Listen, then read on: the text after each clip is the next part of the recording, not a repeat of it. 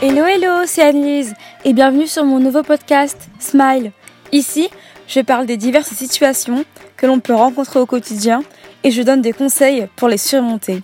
Ainsi, mon objectif est que tu ailles bien et qu'à la fin de chaque épisode, tu en ressortes enrichi avec un grand sourire aux lèvres.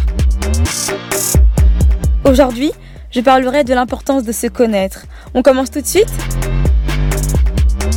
Au fil du temps et des expériences, une personne peut acquérir un certain savoir sur elle-même en matière psychologique, physique et spirituelle. Et cela renvoie à la connaissance de soi. Selon Pascal, se connaître sert à régler sa vie. Et c'est totalement vrai, car en apprenant à se connaître, il nous est possible de donner un sens à notre vie, en découvrant notre vocation par exemple. Il nous est possible d'agir en accord avec nous-mêmes, de nous améliorer en sachant nous remettre en question, ou encore de maîtriser nos émotions. En plus de cela, j'ajouterai l'importance de connaître nos limites et de les définir préalablement afin de nous y tenir et de les faire respecter par autrui. À ce propos, la chercheuse en sciences humaines Brown a dit Oser établir des limites signifie avoir le courage de s'aimer soi-même, même lorsque nous courons le risque de décevoir les autres. Pour apprendre à mieux me connaître, il m'a fallu du temps, de l'écoute et d'amour pour moi-même. À travers une introspection progressive, diverses questions posées et l'aide de tiers, j'ai réussi à en tirer des conclusions. Alors voilà quelques questions que tu peux te poser et qui t'aideront à te connaître davantage. Quel genre de personne suis-je? Suis-je plutôt introvertie, c'est-à-dire une personne qui va se ressourcer en étant seule, qui peut aimer être en groupe, mais à qui cela demande beaucoup d'efforts? Ou suis-je plutôt une personne extravertie, c'est-à-dire une personne qui va se ressourcer en étant au contact des autres, qui peut aimer être seule, mais à qui cela ne plaît pas beaucoup? Évidemment, ce critère est binaire, car très souvent on peut être les deux à la fois, en fonction de notre humeur et des contextes. Cependant, je te demande de te poser cette question en fonction de ton mode de vie dominant. Puis, qu'est-ce que j'aime faire et qu'est-ce qui me fait du bien?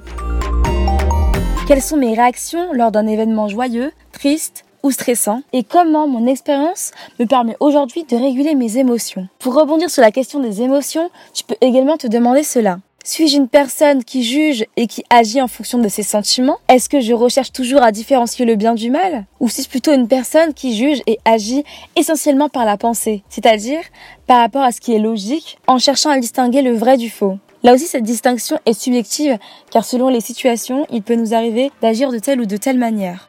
Ensuite, dans ma personnalité, mon caractère ou encore ma manière de penser, qu'est-ce que j'ai pris de mes parents ou encore de mes proches? Pour répondre à cela, je t'invite à étudier quelques temps ces proches-là, puis de réfléchir aux événements de ta vie qui pourraient avoir un lien direct avec tes traits de personnalité, ton caractère, etc.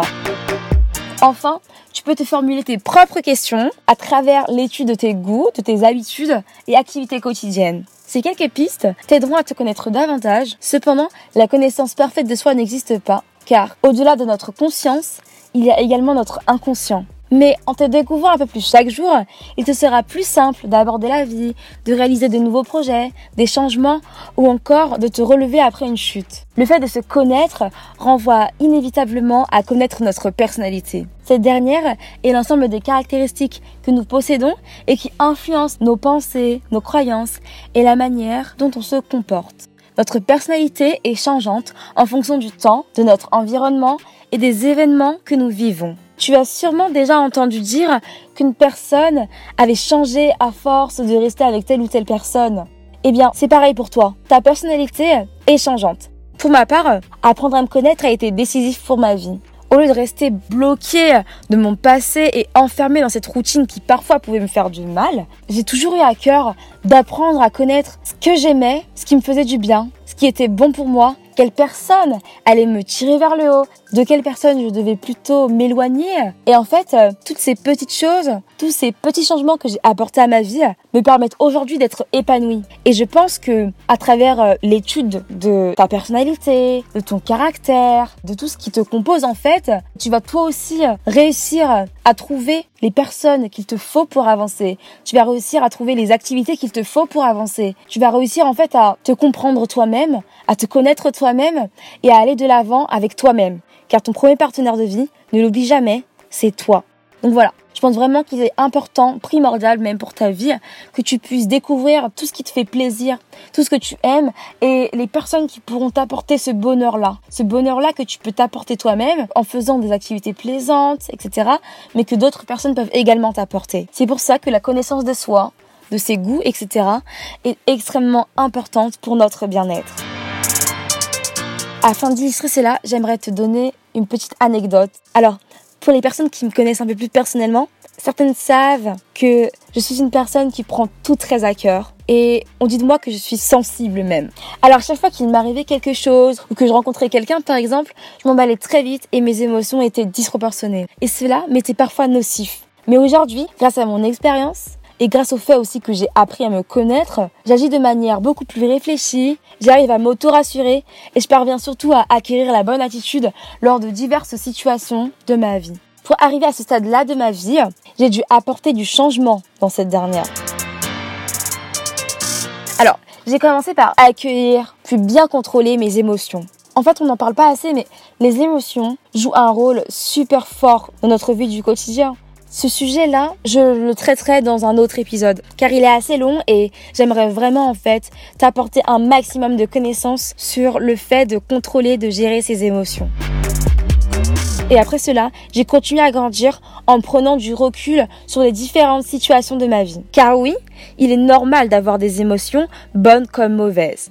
Donc ce que je te conseille, que tu sois une personne sensible ou non, c'est d'accepter tes émotions sans te juger ni t'accabler et d'accepter les réactions physiques en toi qui en découleront. Par exemple, si tu es touché par quelque chose que tu as vu ou peut-être entendu, il pourrait t'arriver de pleurer, que ce soit de joie, de colère ou encore de tristesse. Et cela est normal, alors ne te cache pas. Surtout si tu es un homme car on entend souvent dire que les hommes ne sont pas sensibles, les hommes sont forts, courageux, et le fait de pleurer enlève la virilité d'un homme. Alors là, il faut vraiment que tu saches que c'est faux. Pleurer est une émotion humaine. Et toi, en tant qu'être humain, tu as le droit d'avoir des émotions et des réactions. Pleurer n'est pas réservé à une personne. Pleurer n'est pas réservé aux femmes. Alors toi, en tant qu'homme, en tant qu'être humain, tu as le droit de pleurer. Alors pleure autant que tu le voudras. Pleure quand ça ne va pas. Pleure quand tu as des émotions qui te traversent, bonnes comme mauvaises. Et retiens que cela ne t'enlèvera pas ta masculinité.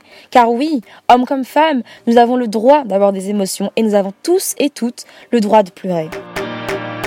Et après avoir appris à contrôler mes émotions, j'ai continué en prenant du recul sur les diverses situations de ma vie. Dans un prochain épisode, je parlerai justement sur euh, le fait de prendre du recul. C'est des petites astuces que je te donnerai qui m'ont personnellement aidé et j'aimerais vraiment que toi aussi tu puisses les appliquer dans ta vie afin qu'elles puissent également t'aider à te reconstruire et à vivre ta vie pleinement toutes les modifications que j'ai apportées à ma vie me permettent de grandir un peu plus chaque jour, de garder les pieds sur terre, de prévenir les possibles inconvénients de la vie et surtout d'être en paix avec moi-même ainsi qu'avec les autres. Alors j'espère que tu feras également cette expérience, expérience qui sur le long terme te procurera un épanouissement dans beaucoup de sphères de ta vie. En effet, à partir du moment où tu as une certaine maîtrise sur certains gros traits de ton caractère, de ta personnalité, etc., tu peux savoir de quoi et de qui tu as besoin pour avancer et surtout savoir ce qui est bon pour toi. À présent, voici un test qui m'a beaucoup plu et que j'aimerais te partager. Dans son livre Ma vie en mieux, l'auteur américaine Gretchen Rubin établit une classification de quatre dispositions innées.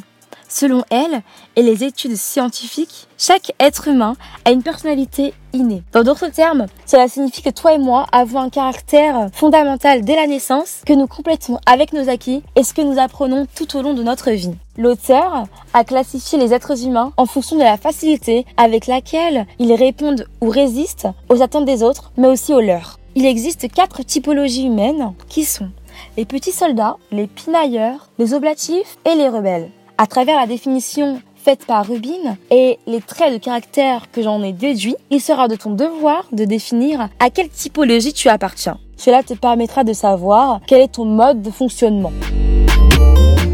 Premièrement, il existe les petits soldats qui répondent aux attentes d'autrui et à leurs propres attentes.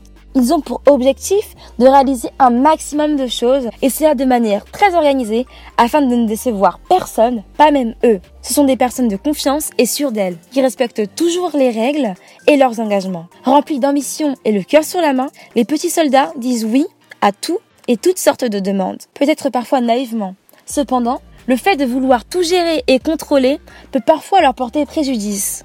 Ensuite, il y a les pinailleurs qui résistent aux demandes d'autrui mais répondent aux leurs. Ce sont des personnes ayant la capacité et le besoin de raisonner sur toutes les situations possibles, parfois de manière abusive, avant d'agir. Elles adoptent un changement à leur vie uniquement lorsqu'elles ont trouvé des utilités à cette nouveauté et ne se plient jamais aux règles arbitraires, hormis celles morales. Leur manière de penser est marquée par le fait de ne pas se conformer aux critères mondains tels que prendre des résolutions le jour de l'an ou encore acheter un cadeau à sa bien-aimée, à son amoureux le 14 février.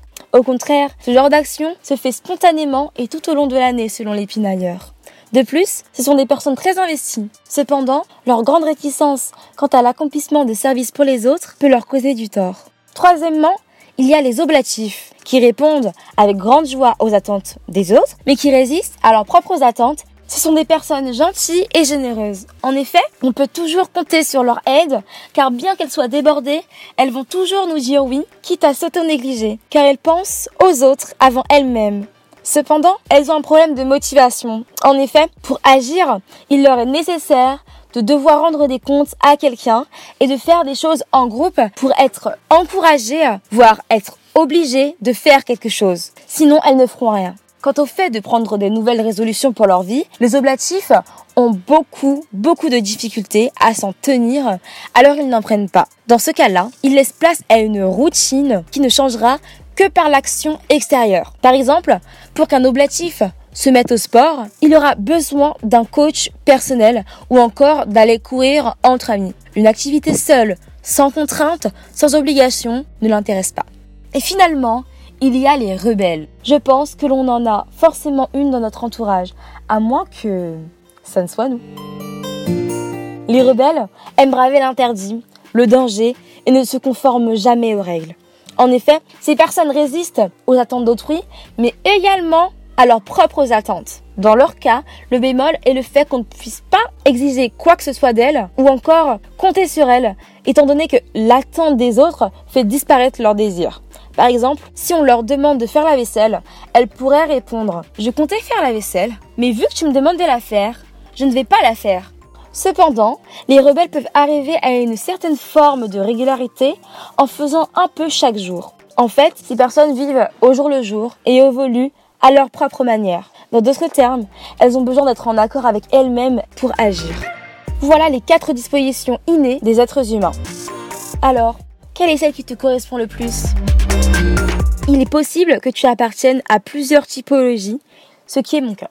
En tout cas, te connaître est essentiel pour ta vie, tant personnelle que professionnelle, en passant par tes relations. L'exemple le plus fréquent est celui de l'entretien d'embauche ou encore des lettres de motivation il est très courant que l'on te demande de te décrire en listant tes défauts et tes qualités. Te connaître, c'est-à-dire connaître tes défauts et tes qualités en avance, te permettra alors de mettre toutes les chances de ton côté pour être embauché dans cette entreprise ou alors accepté dans la fameuse école de tes rêves. En effet, en connaissant ta personnalité, tes points forts et faibles, il te sera plus facile de mettre en avant tes qualités et d'enjoliver les défauts que tu pourrais avoir.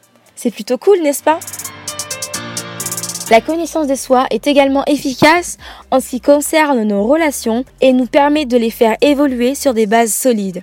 Par exemple, avec tel ou tel trait de personnalité, il te sera plus simple de travailler avec les autres, de tempérer ton caractère afin de gérer des situations de crise avant d'en venir au conflit bien évidemment, ou encore de te lier d'amitié ou d'amour avec les personnes qui te correspondent le plus. De plus, tu peux plus ou moins comprendre les autres. Cette compréhension te permettra d'anticiper leurs réactions afin de t'adapter au maximum aux situations et de les apprécier pour qui elles sont réellement. Et surtout, de répondre à leurs besoins au moment voulu.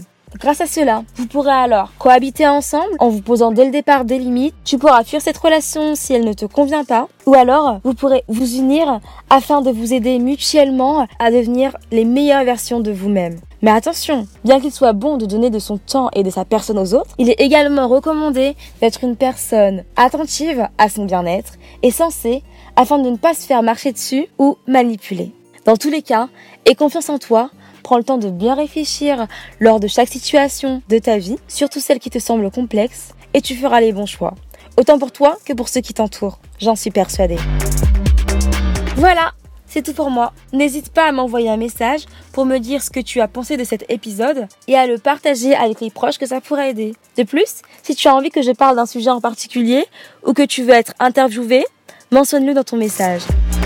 C'était Anne-Lise dans Smile et on se retrouve dimanche pour la première capsule.